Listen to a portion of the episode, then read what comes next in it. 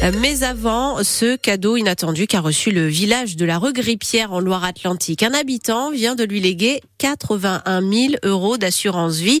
Le maire Pascal Evin l'a appris juste après la cérémonie des vœux, cérémonie lors de laquelle il avait lancé un appel aux dons à ses administrés. Dans mon discours des vœux du maire, j'avais dit que la commune se portait plutôt bien financièrement, mais que les, dotations de l'État aujourd'hui sont de plus en plus tendues. Donc voilà, que si quelqu'un voulait, comme à l'instar de Châteaubriand, un petit peu euh, qu'on avait entendu sur décembre où il y avait eu un don de 100 000 euros fait pour une police municipale. Voilà, si les gens voulaient sur euh, un petit tour humoristique donner euh, un don ou un leg, ils étaient les bienvenus. Et voilà, deux jours après, c'est une bonne nouvelle qui est tombée. Vraiment un concours de circonstances. Parce qu'autrement, je ne serais même pas permis de, si j'avais su, de, de faire cette allusion. Cette somme-là, on ne veut pas non plus qu'elle soit comme ça mise dans un pot commun et, et je dirais dépensée de façon anonyme. Donc, ce que j'ai demandé au, au conseil municipal, c'est de bien réfléchir à ce que cette somme soit bien fléchée pour une action dans l'intérêt général, alors que ce soit fait pour, voilà, je sais pas pour l'enfance ou, autre chose. Donc d'ici un mois ou deux, on va réfléchir à quelle destination on, mettra cette somme. Elle pourrait par exemple permettre d'améliorer les nouveaux locaux du périscolaire ou, ou de lancer de nouveaux commerces donc dans ce village de 1600 habitants dans le vignoble nantais.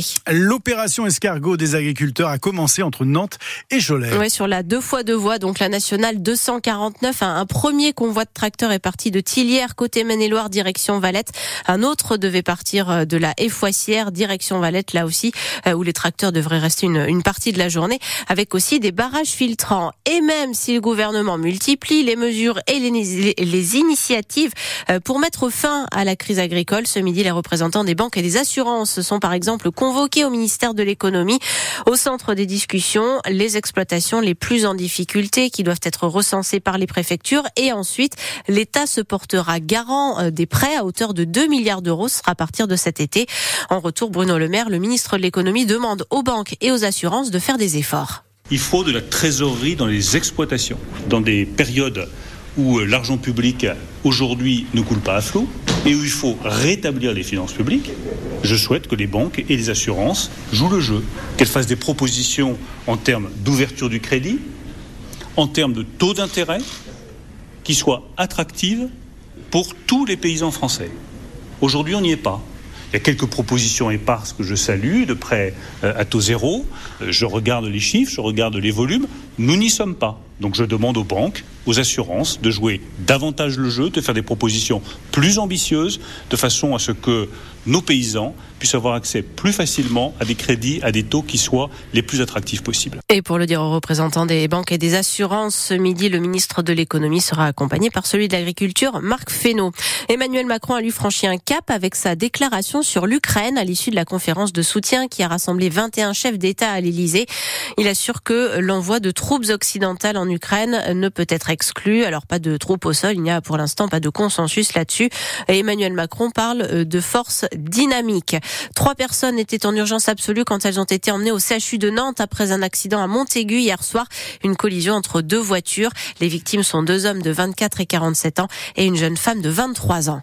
À Nantes, le quai de la Fosse voit partir ses arbres. Les 400 arbres en pot qui avaient été installés il y a six ans pour créer une promenade verte entre le pont Anne-de-Bretagne et la gare maritime.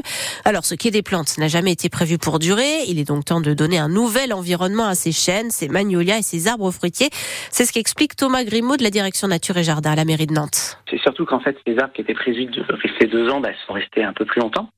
Forcément, ces arbres ont grandi, ont poussé. Certains bah, sont devenus euh, un peu plus grands.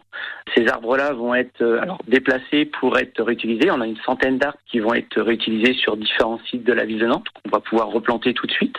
Mais bien évidemment, il y a des arbres qui se sont développés euh, de façon un peu plus conséquente, qui n'étaient pas faites pour rester sept ans euh, dans des pots, même si cela était assez conséquent.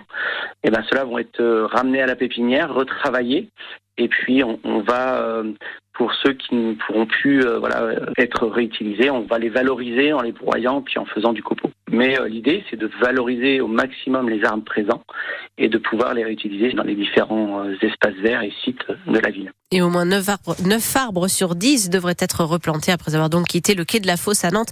L'opération doit durer jusqu'à la mi-mars. En quelques semaines, des dizaines de cadavres de guillemots, des oiseaux marins cousins du pingouin, ont été ramassés sur les plages de Vendée. 130 guillemots selon le décompte de l'ONG de défense de l'environnement Sea Shepherd qui a lancé l'alerte. Difficile pour l'instant de savoir pourquoi. Peut-être la succession de coups de vent ou alors des difficultés pour trouver à manger pour ces oiseaux.